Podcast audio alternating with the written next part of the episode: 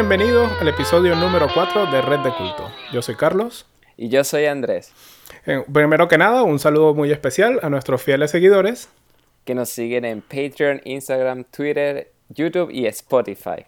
Carlos, para hoy tengo un tema. Eh, espera, espera, espera, espera, espera, espera, para la grabación, para el podcast, para todo. Marico, ¿Por qué? ¿Qué pasó? A que no sabes lo que vi. Adivina. Eh, ¿Viste el episodio número 2 de Game of Thrones? Mm, sí, pero eso ya había sido la semana pasada. no, vi Avengers Endgame. ¡Wow! ¿Conseguiste entradas? Yo estoy buscando y no conseguí. Sí, sino para el martes. De, hecho, porque tenía una alarma en el teléfono que me avisaba justo cuando iba a, iniciar la preventa y a lo que me llegó la alarma, compré y tenía mis entradas. Bueno, hay que aclarar, en este episodio no se puede hacer spoiler, así que Carlos, todo lo que digas tiene que ser safe para nuestros fieles seguidores. Sí, ya haremos un episodio especial con spoilers. Ok. Ah. ¿Y qué tal te pareció la película? O sea, todo lo que he intentado no ver en Twitter eh, dice que la película es muy buena, pero no he visto nada en realidad. Ni siquiera... No he visto nada más allá de los trailers que salieron hace tres meses. A mí me gustó muchísimo. Me gustó mucho, aunque es una sensación rara, porque voy a hacer una analogía con el episodio anterior de cuando dije que una de las cosas que me hubiera gustado hacer fue ir a un concierto de Elvis. Pues esta película es el equivalente a un concierto de Elvis, más no el mejor concierto de Elvis. ¿Sabes? Es, yo creo que es un evento que la juventud dentro de, o sea, los que sean jóvenes dentro de 20 años, van a, les hubiera gustado ir al cine a ver el estreno de, de Avengers Endgame. Wow. Pero si solo miras la película sin todas, sin sin el background de todas las películas anteriores y sin todo lo que significa para los amantes del cómic, todo lo que hicieron, todos los, los easter eggs. ¿Cómo se traduce easter egg en español? Sería como las... O sea, hay demasiados detalles ocultos. Sí, eso. Y eh, si lo miras sin nada de eso, igual no te parece la película de todas maneras. O le encuentras muchos detalles que, que no son tan buenos. Pero para alguien que ha estado los 10 años con todas las películas así, ver que todo tiene un final propio y digno de, la saga, eso es muy bueno. Es algo que tienes que verlo. O sea, si ya, si ya has visto todas las películas anteriores, esta la tienes que ver y no te va a decepcionar. ¿Y no estás triste porque sientes que ya se acabó? Sí, es como cuando lees un buen libro, cuando ves una serie, que sabes, quieres ver el final para ver cómo termina, pero una vez que termina sientes ese vacío así de que ya no volverás. De que ya... O sea, este, este es como esas cosas que ya, ya pasaste la primera vez y ya más nunca será igual. exactamente. Wow. Me gusta mucho. Y además es la segunda vez este año que me hacen eso. La primera en cómo entrenar a tu Dragon 3. Que también sales del cine así pensando y ya... Chimuelo, no ah. volverá. Chimuelo, no volverá. Bueno, vi por Twitter que en el estreno de Avengers se fue la luz y hubo gente que se quedó desde las 9 y media de la mañana hasta las 5 y media de la tarde esperando a que volviera la luz para poder ver el estreno. Eso ya es otro nivel. y he hecho fotos de la gente jugando dominó en el cine. Esperando para ver la película. Pero valió la pena. Estoy seguro que toda esa gente cuando salió al cine dijo, valió la pena. Pero quien se lleva el dominio es que, ah, vamos a ver Avengers, ok. Bueno, por si acaso yo bueno, Yo creo que cuando estás en Venezuela siempre llevas un backup plan por si se va la luz. siempre llevas unas cartas para jugar truco, un dominó, una vaina. Carlos, entonces, Avengers 100% recomendado. Sí. Más si ya viste todas las películas, es que esta la tienes que ver. Si no has visto todas las películas, puedes ver todas las de Avengers, o sea, sin ver todos los demás y también las vas a disfrutar.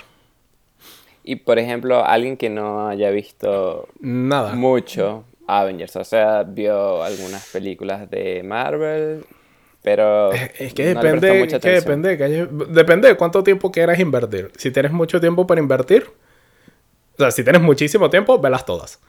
Si tienes un poco de menos tiempo, puedes ver todas en las que salen Infinity Stones, que son como el 80%, las gemas del infinito. Eh, son como el 80% de las películas, así que tampoco hay mucha diferencia entre eso y verlas todas. Si no tienes absolutamente nada de tiempo, yo diría que vieras Avengers 1, Avengers 2, eh, Capitán América Civil War y luego Infinity War y Endgame. Va a haber detalles que no vas a saber mm, pues, más o menos de dónde salen, pero con eso más o menos te haces una idea de, de todo lo que pasa. Wow. Ya, bueno, yo la voy a ver el martes. Ya tengo las entradas compradas. Y. ¿Crees que ya para el quinto episodio podamos hacer spoilers de Avengers? No sé, un poco. Eso hay que aclararlo, porque en el episodio pasado dijimos que estaba la ley de los tres días. De si no lo has visto en tres días es tu problema. Pero eso creo que solo aplica a series. Porque, va, una por semana, pero el cine se mueve distinto. Entonces yo diría tres semanas. Ok. O sea, para el episodio 7. Eso. Ok. En el episodio 7, entonces, spoiler de Avengers. Sí, hacemos un, review, un honest review de, de, toda la película. Exacto. Y podríamos hacer, de hecho, un honest review de la saga completa, de cómo Marvel la ha llevado. Sí. Y después, y, de, qué, y, de, qué, viene ahora? Porque ahora viene la fase 2. Uh, y ya, pero ya sabes de qué va a tratar la fase 2. En mm. momento, no me digas qué salió, pero dime, ¿hay que quedarse después de los créditos o ya no hay más nada? Eh, no sé. Es que no, hay una escena de, en credits como en todas las películas. Ok. Pero por lo menos la, la primera parte de los créditos a mí me gustó mucho. Es así de. Tiene su, toque especial, sí. A pesar de que no pasa nada en la historia, pero es como, como ya es el cierre de esta primera etapa, pues hicieron como un, como un memorial de, todos los héroes y está fino. Ah, está fino, está fino, sí. Pues sí, Avengers Endgame, 100% recomendado. Bueno, esta película está, es muy esperada por todo el mundo. Pero yo quisiera hablar de, de otro tema, siguiendo en el cine. ¿Qué películas que a nadie le ha gustado, a ti te ha gustado? ¿Qué películas? A ver, no creo que a nadie le haya gustado, pero son unas películas que usualmente la gente las considera un poco malas. A mí la saga de Rápido y Furioso me encanta. o sea, las he visto todas y todas las que salgan las voy a ver. Me gusta muchísimo esa clase de películas así de, de gente que son gente normal, entre comillas, pero son inmunes a las balas, no creen en la física ni, ni nada. Pero, ¿no sientes que Rápido y Furioso ha cambiado mucho? O sea, del Rápido y Furioso 1 al 7 ya... Sí, han variado, la, han variado la fórmula, pero yo creo que para mejor. Porque la primera película estaba bien porque era un poco más como un Need for Speed, ¿sabes? Así de carreras y demás. Pero llega un punto en que ya eso aburre no puedes hacer siete películas solo de carreras de, carros. O sea, ya. Entonces se han ido más un poco tipo la gran estafa. Por lo menos a mí, mi, la película favorita de la saga, para mí es la 5. Porque justo donde dieron ese salto donde todavía, ¿sabes? Manejan coches sin tanta... No, no se tiran de un edificio ni caen desde un satélite. Momento, momento. Para la gente fuera de España, coches eh, se refiere, Carlos, a carros o autos. bueno, algo, algo de español se me tenía que salir. Ajá, entonces. Eso, que no se lanzan de edificios ni de un satélite, nada. Pero ya tampoco, ya no es carreras de carros, ya. Ya hacen más cosas, ya roban bancos y todo es más como tipo la gran estafa, pero. Ah, ahorita pero están copiando la fórmula de puras joyitas y. Está como copiando la fórmula de puras joyitas, pero. Bueno, aquí yo quiero llamar si alguien en su poder tiene un, un DVD o algo de puras joyitas, que por favor lo libere al mundo, así sea pago. Yo pagaría por un DVD de puras joyitas. Yo también, yo conseguí una versión en YouTube, pero se ve terrible. Sí, porque es la que sacó RCTV, que era con. O sea, aparte que se veía mal porque la grabaron como una cámara mirando el televisor. Eh, eh, censurada.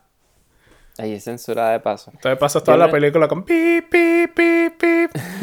Yo no entiendo por qué esa gente no saca esas películas en alguna plataforma, si sea cobrando o gratis, como quieran, sino que no, no, no existe ya. Yo, yo creo que ahí tuvo que haber algún problema de derechos o de licencias o algo, porque es muy raro. O sea, puras joyitas es como, no, no voy a decir la mejor película venezolana, pero es una de las que cambió el estilo de películas venezolanas. De hecho, a mí me parece que la mejor? O sea, ¿cuál podrías decir tú? Bueno, igual sigue siendo gustos y me puede gustar lo que los demás, ¿no? Pero ¿cuál es para ti la mejor si no es esa? No, para mí la mejor es puras joyitas, pero es que no sé, tampoco he visto suficiente cine venezolano, a lo mejor hay algunas joyas por ahí que no he visto. Porque es difícil consumir cine venezolano en el exterior. Sí, o sea, casi imposible. Yo quería mostrar películas venezolanas acá y ninguna tiene traducción en inglés, solo subtítulos y casi ninguna la puedes conseguir por internet. O sea, me refiero a comprarla, pues. de, hecho, yo conseguí. De hecho, cuando salió. Bueno, cuando salió. Sí, cuando salió Papita Manitostón. A mí me la tuvieron que traer de Venezuela. Porque es que era imposible conseguirla en ninguna otra parte.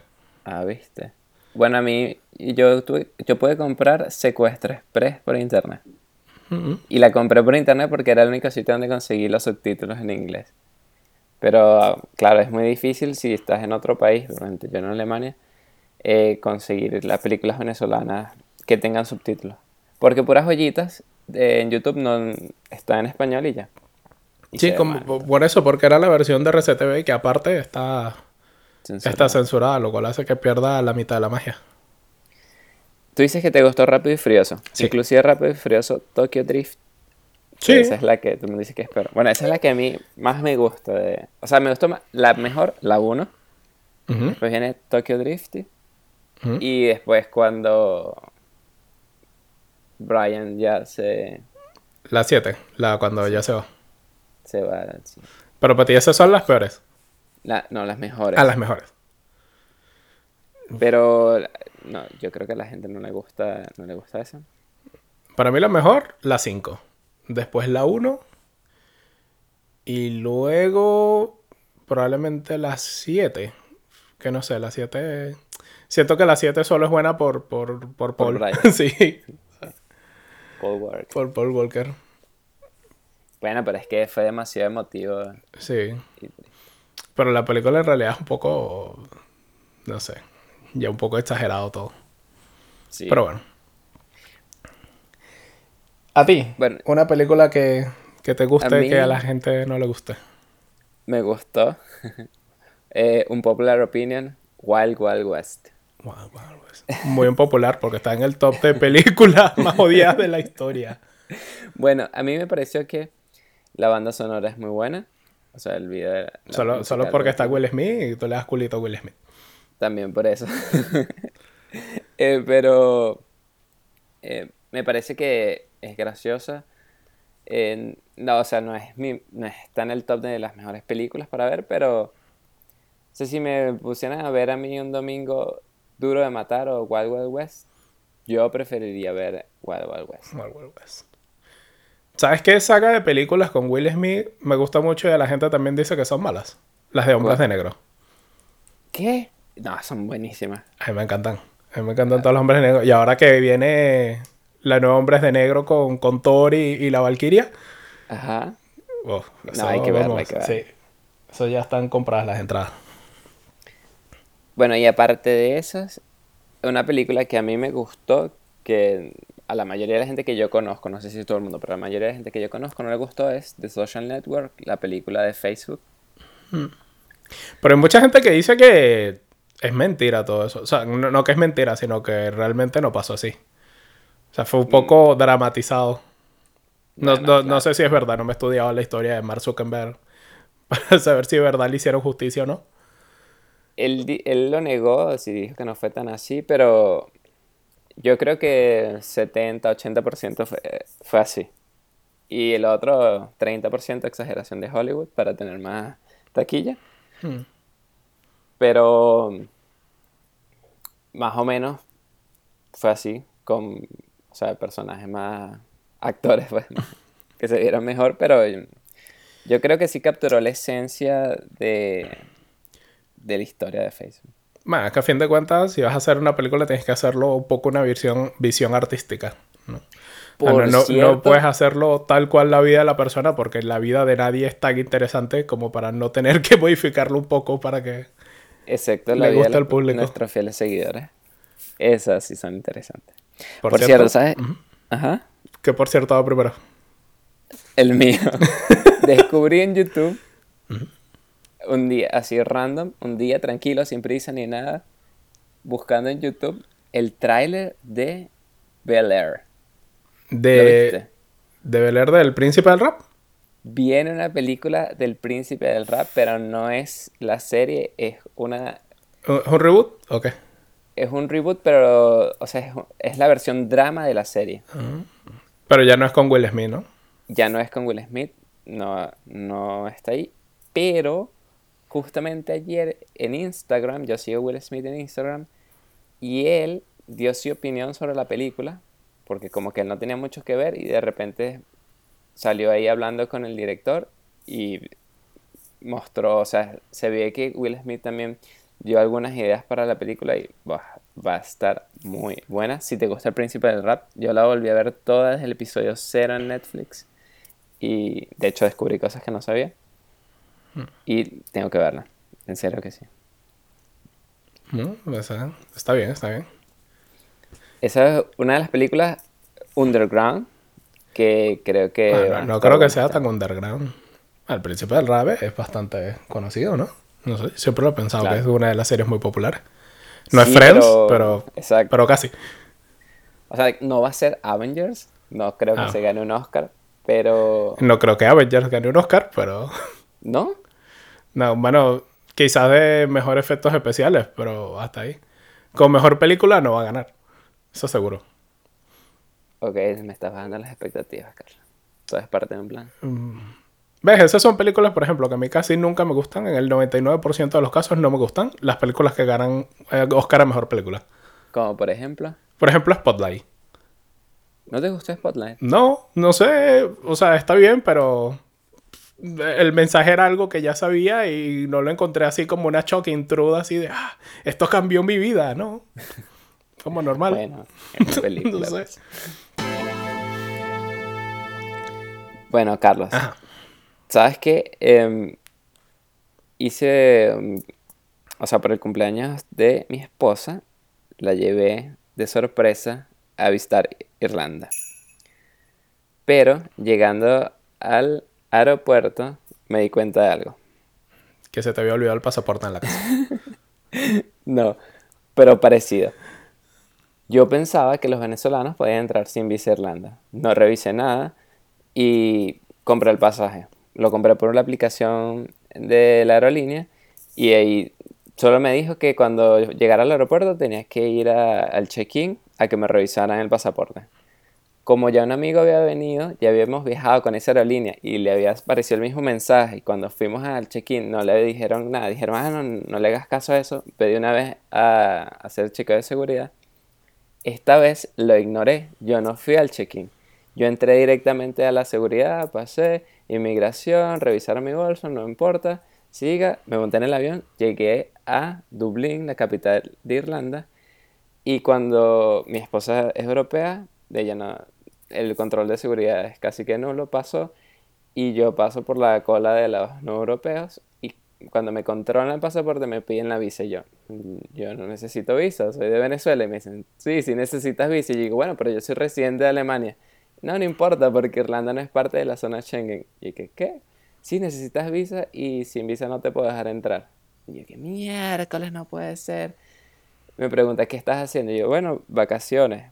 ¿Con quién? No, con mi esposa. Ah, bueno, dile que venga. Llama a mi esposa, le piden el pasaporte, lo muestra y me dice, bueno, yo tengo la potestad de evitar que entren en Irlanda o no. O sea, que pasen. Dame, Will, dame para el fresco. Y te voy a entrar. y si me da para el fresco. Eh, no, y me dijo, bueno, pero esta vez los vas a dejar pasar. Me preguntó cuánto tiempo me iba a quedar, puso un sello en el pasaporte y me dio la visa y entré. Pero qué susto me llevé. O sea, yo pensé que, que ya las vacaciones se arruinaron, el hotel, todo lo que tenía planeado no va a servir. Mierda, no sabía que para Irlanda necesitabas visa. Es algo nuevo desde el 2014. Sabía que para el Reino Unido es así. O sea, que si vengas desde Europa, por ejemplo, los venezolanos, necesitamos visa. Así, así vengamos de España. O de Alemania, o donde sea. Pero no sabía que para Irlanda también. Sí, lo, es algo nuevo, o sea, relativamente nuevo. Porque antes del 2014 no lo necesitabas, pero ahora sí. Y de hecho, ahorita pedí la visa y es un trámite, ah, todo fastidioso. Pero... Pero ya para qué? ¿Ya fuiste? Estoy planeando volver. ¿Te gustó Irlanda? Sí, o sea, me encantó. De hecho, pasé por las oficinas de Facebook, de Google. Por fuera no entré. Pero me contaron que en Facebook, eh, después de las 6 de la tarde, hay cena gratis para todos los empleados. Y de hecho puedes llevar a tu esposa. O sea, lo que me contaron, me dijeron, no, mi amigo va con su esposa. O sea, la esposa va a buscarlo al trabajo todos los días porque hay cena gratis. y los irlandeses son demasiado amables.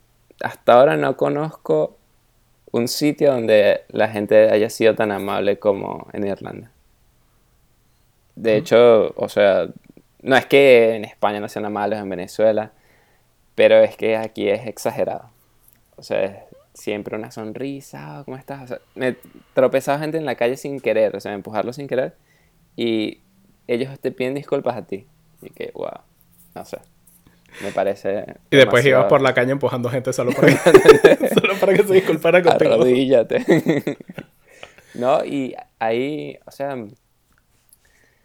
hay como mucha gente joven, turista, el ambiente que se siente es, muy agradable, aunque a la gente que le gusta beber, la cerveza es demasiado cara.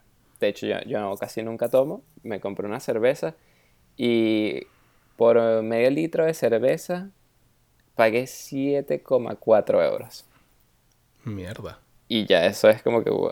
Por eso me podría comer en Alemania dos pizzas y media. Aquí en un motadito por una jarra de cerveza de medio litro te cobra un euro y medio. por eso. Y no sé, o sea, no vi el precio de los cigarros, pero también me dicen que es muy alto. O sea, los impuestos para la cerveza y el cigarro son altísimos. Mm, a pesar de eso, los bares están full de gente siempre. De hecho, fui a una... Bueno, los pop irlandeses son súper famosos. Como que lo más famoso de, Irlanda, ¿no? Sí, o sea... no sé si lo más famoso, pero como lo más tradicional de Irlanda es ir a un pub y tomarte una cerveza. Sí. Y hay una calle que... Eh, o sea, no es una calle, es como un sector que se llama Temple Bar. Y está siempre full. De hecho, fui a una hamburguesería y me dijeron, ah, sí, eh, ¿quieres entrar? Bueno, hay una lista de espera. Y yo, ay, qué fastidio. Pero no, no importa, eh, dame tu nombre, tu número de, teléfono y, y, te va a llegar un mensajito. Y ¿qué ese mensaje? No, es que por... Um, o sea, como que te registran en su aplicación y te va avisando cuándo te toca. Entonces te puedes ir a otro sitio estar eh, con tus amigos hablando en otro lado y la o sea, hay una aplicación de ellos y te avisa, mira, ya en cinco minutos vete acercando, que ya está libre la mesa. O sea, está súper bien organizado. Que no, te, no es ese fastidio, ah, tengo que esperar ahí media hora que me toque. Coño, eso está muy bien, porque aquí también hay restaurantes que se llenan muchísimo y te toca esperar ahí a que alguien se levante cuando podrían tener una aplicación o algo que te avisara. Exacto, y puedes, ponte, puedes estar en el local de enfrente haciendo algo y cuando te toca ya entras. Que de hecho, ese restaurante también me voló la cabeza porque el menú era como una tarjeta estas de, de, presentación de trabajo. O sea, chiquitico. Nada más tenía hamburguesa, hamburguesa con queso y no me recuerdo cuál era lo otro. Eh, papas fritas normal, eh, papa, esta batata o papa dulce, no sé cómo la llaman. me, está, dando hambre.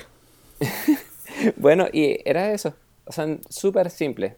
O sea, tienes tres tipos de hamburguesa, la puedes combinar con eh, tres tipos de, de acompañante y las bebidas. Y ya, no había más nada. Y de hecho come súper rápido, pero... o sea, quedan demasiado bien y el restaurante siempre está lleno, siempre está lleno. Muy bueno. No pude entrar a, la fábrica de Guinness porque la, lista de espera era demasiado larga. Dos horas y media para entrar. Una hora si ya tenías el ticket. y ya que nada, que flojera. Para allá si no voy a mm. Y a donde sí fui, fui a una parte que se llama Clips of Maua, que son unos riscos, unos acantilados que son súper famosos también de Irlanda. De hecho, tenemos una foto de ella en el Instagram de Red de Culto. Ah, sí, en el Instagram. Exacto. Ah, no sabía que era de Irlanda. pero creo que allí se grabó una escena de la película de Thor. ¿Sabes cuando em, ¿Cuál de las tres? Thor y Loki se van a una pradera y hablan con su padre. Sí, en la 2 creo. Creo que fue allí. ¿En la 2 o en la 3? Creo que fue en la 3. Sí, en la 3 cuando, cuando llega la hermana invade Asgard y estos se van, ¿no? Exacto. vale. Y en Irlanda veo que ellos dicen que tuvieron mucha tradición vikinga, o sea que los vikingos los invadieron. No sé, tal vez fue allí. Pero tenemos que averiguarlo más. Hmm. ¿Hiciste un free tour en, en Irlanda o no? No. ¿Fuiste, ¿Fuiste por tu cuenta? Exacto, ya mi esposa ya había, ella vivió allá un año y medio. Ah. o sea que ya fuiste con recomendaciones y demás. Exacto, sí. Y ella tiene ya amigos y nos encontramos con ellos. Y ellos también nos llevaron a distintos sitios. Mm. O sea, pero estuvo muy bueno, muy recomendado Irlanda. Ah, yo nunca he ido. Y ahora que necesito visa, pues acaba de bajar en mi lista de, de países europeos los cuales visitar. A menos que te hagas español y ya puedas ir. Sí. Pero, ¿y a, a Londres también quisiera ir? ¿También necesitas visa? Londres es arrechísimo, me encanta. ¿Lo recomendarías aún para alguien que no tuviera visa y tuviera que sacarse la visa para ir? Si vas a estar más de una semana, sí. Okay. O sea, no vale la visa para ir a Londres dos días, no tiene sentido. ¿Por qué no ves casi nada o por qué no vale la pena? Porque para dos días no vas a disfrutar tanto de la ciudad como para que te merezca pagar 100 dólares, ¿eh? 100 euros, no sé cuánto es que sale la visa, es burda cara. Ah, no sé, yo no vi el precio, o sea, de hecho, ahorita hice una solicitud por internet y cuando ellos me respondan es que me van a decir cuánto pues No sé cuánto cuesta. Pero, ¿sabes? Ponte que vayas dos semanas y pasa es que si una semana en Londres y, la, y una semana, pues Manchester o Liverpool o, ¿sabes? Otras, otras ciudades de por ahí. Sí que vale mucho la pena. Londres es arrechísimo. Para yo también quiero ir y me dicen, allá hay un museo de Harry Potter, ¿no? Harry Potter. En Londres. No sé si hay un museo. Sé que, por ejemplo, en Oxford está la de donde se inspiraron para hacer los comedores de Hogwarts. Es uno de los colleges de, de, Oxford. Y lo puedes ir, lo puedes visitar. Claro, no es... En la película salen como 200 mesas y aquí son menos. Pero, pero es igualito al de, al de la película. Ah, ok.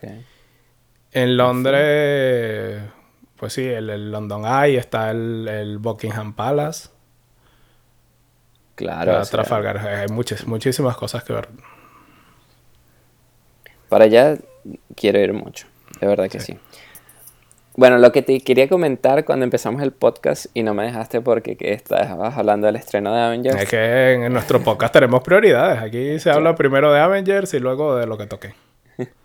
Bueno, esta semana Elon Musk anunció que Tesla eh, va a sacar para el año que viene el sistema de conducción de autos autónomos. Quiere decir que los carros Tesla van a conducirse solos.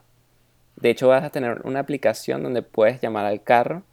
O sea, tú estás en la puerta de tu casa, el carro está estacionado en algún sitio. Lo llamas y el auto conduce hasta la puerta de tu casa, te busca y te lleva al trabajo. Esto ya es demasiado futurístico.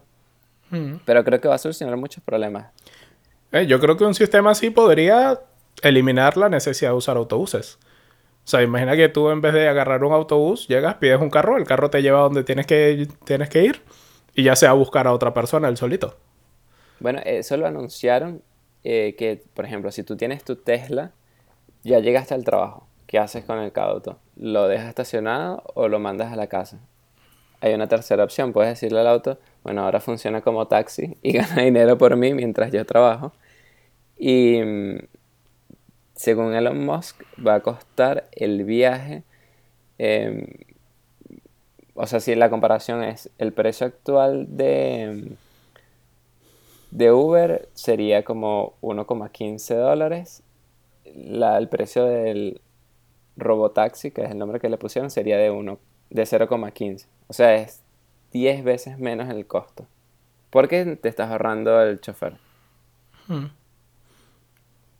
pero también trae problemas. ¿Qué va a pasar con todos los taxistas? Si alguien de nuestro podcast quiere ser taxista, es una mala idea tomar esa profesión. Es una mala inversión para el futuro. Exacto. Y supuestamente va a estar eh, en el 2020. Y es una actualización de software. Quiere decir que la gente que ya tiene un auto Tesla va a poder eh, simplemente actualizarlo y ya tiene el equipo necesario para, para tener esa funcionalidad nueva. Pero yo creo que la ley va a tardar un poco más. En el Reino Unido pasó que una persona tenía su Tesla con el modo este de conducción automático y se quedó dormido porque dijo, pues si esto maneja solo, pues yo me duermo. Y, y murió porque el auto chocó contra algo. Creo que fue que hubo como el, el sol cuando refleja del, del asfalto, a veces jode los, los sensores. Y entonces activó como el protocolo de emergencia, como si fuera a chocar contra algo, pero en realidad no iba a chocar contra algo, así que como que frenó y dobló y lo que hizo fue chocarse contra otra cosa. Ok. Y, y el tipo peló bola. Pero era, es ilegal dormirse en un... Sí, eso... Sí, sí, o sea, la ley eh, está como, como lo que hicieron. Fue decir, ok, si el carro se maneja solo, igual tienes que estar tú 100% pendiente, igual con las manos, o sea, igual como si lo estuvieras manejando, solo que no estás haciendo nada. Exacto, o sea, tienes que, de hecho, tienes que tener las manos en el volante. Tienes que tener las manos en el volante, todo como si estuvieras manejando, pero el carro en realidad se está manejando solo. Lo cual pues, no tiene sentido, pues eso manejas, ¿sabes? y yo creo que es más difícil mantenerte despierto no haciendo nada que manejando. Sí, yo también creo que es más difícil. De hecho, es aburrido porque no estás, o sea, tienes como que el cerebro medio apagado, pero siempre una alerta, ah, bueno, si el carro falla, tengo que activarlo, no sé. Yo creo que la solución a muchos problemas es que todos los carros se manejen automáticamente. O sea, si, todo, si todo se manejara automáticamente, primero podrías hacer confirmaciones de carro a carro de lo que realmente está pasando. Que eso lo van a hacer, eh, o sea, de hecho, también para eso falta que las comunicaciones eh, mejoren. Y así se está vendiendo mucho el 5G, que es esta tecnología de, como decir, de banda ancha para telefonía celular. Hmm. Y es que como la, el tiempo que pasa entre que tú, el auto envía el mensaje al otro auto va a ser casi que cero, entonces la sincronización no va a tener problema. O sea, no va a pasar algo como que un carro y se va a cruzar a la derecha y dos, dos segundos después es que el otro lo recibe y reacciona tarde y, ¿sabes? esa diferencia de tiempo va a ser muy baja y Creo que así no va a haber problemas en esa comunicación carro a carro para que los tráficos se manejen solos. Y eso tendría la ventaja de que ya no habría más semáforos en los cruces. O sea, imagínate un cruce, eh, una cruz, que no haya, no, necesitas un semáforo porque si los carros saben cuánto van a pasar, pueden claro, calcular... Ya, ya cuando llegas a un... Bueno, creo que sí habrían solo para peatones. En el sentido de que, como, como los de botón, ¿sabes? Presionas y eso les dice a todos los carros que vienen detrás, mira, párense para que pasen. Y una vez que pasen, ya siguen.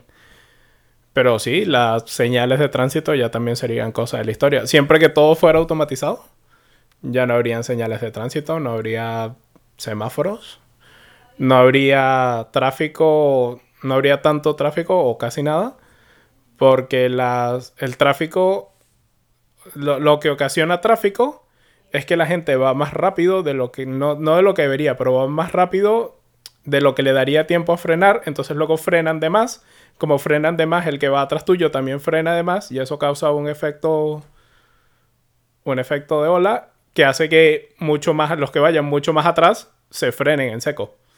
Exacto. De hecho hay un video en YouTube que lo buscaré y lo publicaré en el Twitter de un experimento que hicieron de personas manejando en un círculo y de cómo en 10 segundos ya había una cola en un círculo donde solo estaban ellos.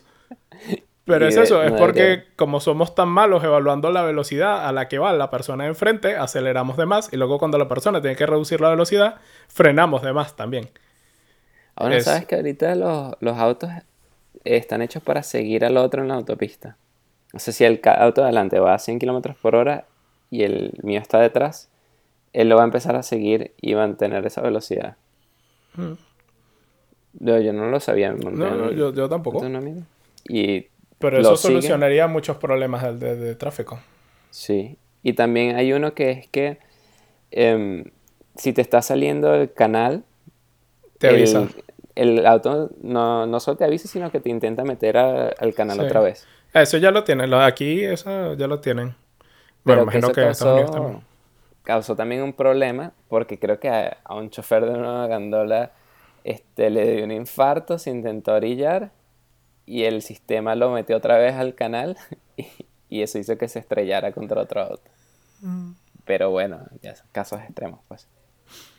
Mm. Que yo no si, si todo fuera automatizado, te podría dar tu infarto dentro de la gandola y no pasaría nada. Y no pasa, solo mueres allá. No, el que, igual el, carro se hubiera dado cuenta de que te dio un infarto, hubiera el mismo llamado al 911. Ah, si te hubiera llevado al hospital más cercano, ¿eh? Y tú, ahí, como un rey. Una ambulancia robot, que sin personas. No llega un, un dron, levanta, te, te lleva volando hacia el, hacia el hotel, hacia el hotel yo, hacia el hospital. Pero yo creo que de eso no estamos tan lejos. O sea, creo que... de un dron que te lleva al hospital, yo lo veo. Yo creo que eso no... Está, está cerca. Esas cosas. Pero de reemplazar todo el parque automotor por carros automáticos está un poco más lejos. Bastante. Eso lo veo lejos. Ahora, los autos eléctricos lo veo más cerca. Aunque eso tiene un pequeño gran problema. O sea, no no veo difícil que hayan autos eléctricos, o que haya muchísimos. Lo que veo difícil es que la red eléctrica no está preparada para cargar tantos autos al tiempo. Mm, exactamente, yo creo que eso igual terminamos contaminando más porque luego producir esa electricidad que vamos a hacer a fuerza de, de carbón, fuerza nuclear, ¿sabes? Que igual terminamos contaminando más de lo que... más o por lo menos produciendo energía de forma más peligrosa. Sí, o sea, vamos a tener que producir más energía eléctrica, muchísima más. Y creo que Europa y Estados Unidos, y de hecho todo el mundo, se va a ir por energía atómica. Porque así las energías solar y eólica no... No, no, no, alcanza, no son, no son suficientes. Y la energía nuclear contamina demasiado y explotan los reactores. O sea, y, es muy peligrosa. Pero es muy barata. O sea, una vez que construiste el reactor, producir es muy barato. Entonces ahí tienes Pero luego si algo sale terriblemente mal, sale terriblemente mal. Terriblemente mal de desalojar ciudades y, y, que luego nadie pueda ir en bueno, 100 años, 500 años, no sé cuánto. bloqueado por 2000 años. Ah, 2000, mira. Sí. De hecho, los científicos estaban utilizando Chernobyl para evaluar cómo sería cuando desaparezcan los humanos. ¿Qué pasaría con las cosas? Bueno, y, se ve que ya han nacido plantas y hay animales que, viven en la zona de Chernobyl. Hmm. Pero no, no sé. O sea, de hecho es, es como... O sea, no veo ninguna solución buena. Todas es como una, bueno, esto es mejor que lo otro, pero sigue siendo malo. Porque, o sea, una contaminas el aire, en el otro tienes que producir energía atómica, pero no veo una solución que diga, ah, esta es la mejor y todo el mundo sale ganando. Bueno, hay que darle tiempo a la tecnología de avanzar. ¿Y qué crees que pase con Venezuela? O sea, ahorita el no sé, 98% de, de los ingresos de Venezuela es el petróleo. Y siempre que yo escucho a alguien hablando de Venezuela, hablan sobre em, si hay que recuperar la producción petrolera. Pero el petróleo... Ah, el, petróleo todavía tiene larga vida, ¿eh? Por lo menos los aviones, ¿cómo vas a mover los aviones? No puedes mover un avión con electricidad. Ya hay una startup en Silicon Valley que está haciendo jets eléctricos. Sí, pero ¿de cuántas personas? no es de época. No es, no es, no son vuelos internacionales tan grandes. Es pequeño. Pero ¿crees que en 30 años sigamos utilizando petróleo? Sí. Sí. Seguramente. A menos que encontremos la panacea de la energía. Y yo creo que cuando encontremos la panacea de la energía. Mm, pasa como con los bombillos. O sea, tú puedes fabricar un bombillo que dure dos años, tres años, cinco años Pero luego solo vendes un bombillo, no vendes 10 o 20. Mm, ok. Entonces, si encontráramos la panacea energética, ¿cómo la, cómo la monetizas? Mm, o sea, ¿sabes? Es como construyes una planta que da energía infinita y ya nadie tiene que pagar por electricidad porque ya está la energía infinita. O pagas muy poco. Entonces, eso es un problema que yo veo de, de que no creo que vayamos a encontrarla porque no hay suficiente gente interesada en encontrarla porque no es negocio para suficientes empresas. Pero para todas las empresas que consumen energía es negocio. Mm, o, sea, si, si, tú consigues, imagínate, que tú, Carlos, consigues, eh, creas tu planta de energía infinita. Sí. Tú lo puedes vender al precio que tú quieras. Que a ti te cueste casi nada es otra cosa. Pero de ahí podrías recuperar el precio, ¿no? Pero entonces no sería más barata que la energía normal. O sea, en primer lugar, yo para conseguirla necesito dinero. Para conseguir dinero necesito inversores y los inversores necesitan un retorno de inversión. ¿Cómo les doy retorno de inversión si, ah, lo que si luego tengo que... venderla por debajo del precio de la energía normal? Tú dices que va a ser, o sea, que construir eso es demasiado caro. Claro. Y no, no vas a recuperar nunca la inversión porque es demasiado caro o no tanto como nunca, sino que realmente si quieres recuperar la inversión en un corto plazo, tendrías que vender la electricidad al mismo precio de lo que las están vendiendo ya con métodos tradicionales de conseguir energía.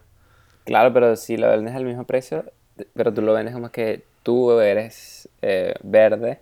O sea, no es que tú eres verde, sino que... Soy Hulk, Hulk y de energía. eh, no, que entonces saben que si yo compro electricidad a Carlos, no estoy destruyendo el planeta. Sería algo bueno. De hecho, aquí publicitan eh, los trenes o los autobuses como que, ah, mira, este tren utiliza energía verde, entonces viajamos verdes y paga 20% más el ticket. Y ah, ok. Hay gente que sí lo paga por él, o sea, que mm, paga por eso. Está bien. Yo no, pero... Qué bolas. A menos que no. Qué bolas.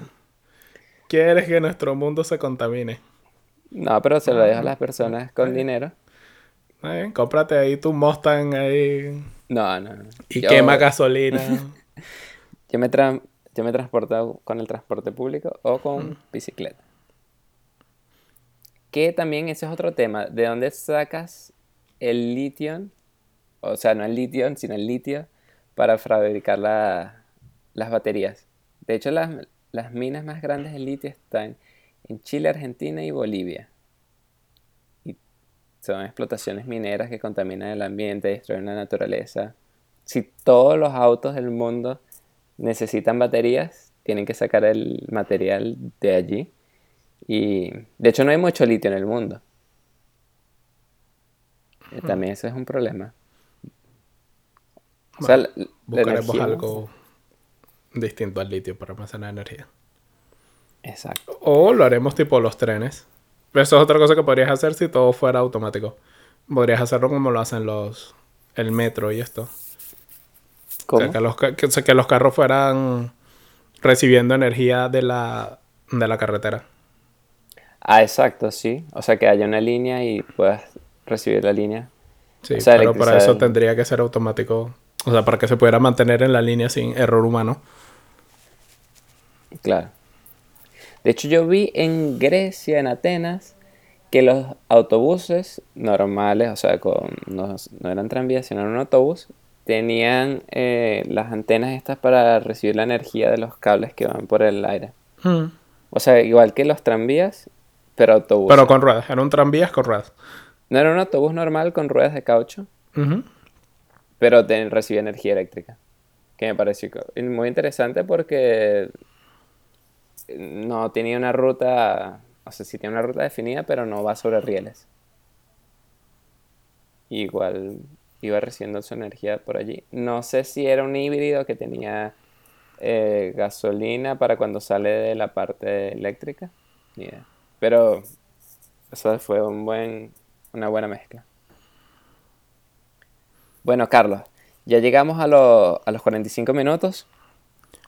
Hora de finalizar. El episodio número 4. El episodio número 4. ¿Cómo nos finalizamos?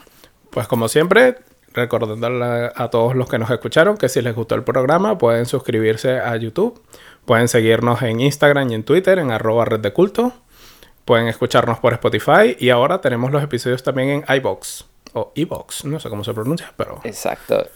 iBox en español, iBox. En inglés. En inglés.